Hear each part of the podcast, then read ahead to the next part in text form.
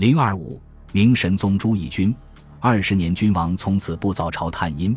明神宗万历皇帝朱翊钧在位四十八年，是明代皇帝中在位时间最长的一位。可是，期间从万历皇帝主持朝政十四年至此后的二十年里，却不理朝政，不教不庙不朝不见不批不讲。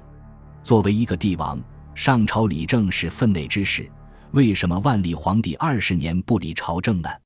普遍说法认为。万历是因为立太子之事与内阁争执而不理朝政的。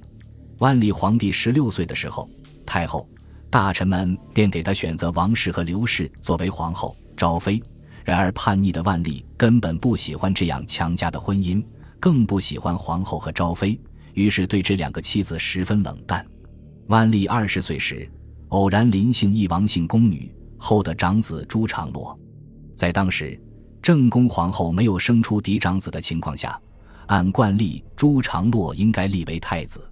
可是后来，万历遇到了自己心中的红颜知己，一生最爱的女人郑贵妃。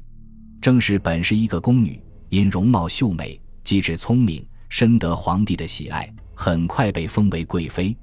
两人相互封为知己，朝夕相伴，简直一刻也不能分离。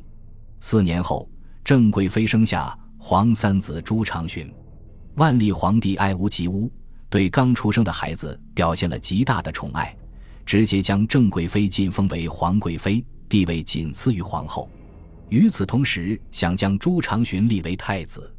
万历这一想法遭到群臣的反对，大家认为废长立幼是不合宗法礼制的。为了社稷，坚持要立皇长子为太子。群臣的反对令万历招架不迭。只好极力镇压，于是把户科给事江英林等强烈反对的大臣都贬了官，问了罪。后来慈圣太后知道了，便对其进行质问。于是万历就将册立太子的事推迟，采取拖的方法。为立太子的事情，万历和他的全体朝臣相对抗，谁也压服不了谁，这让万历大伤脑筋，也大为恼火。后来万历采取不上朝的方法。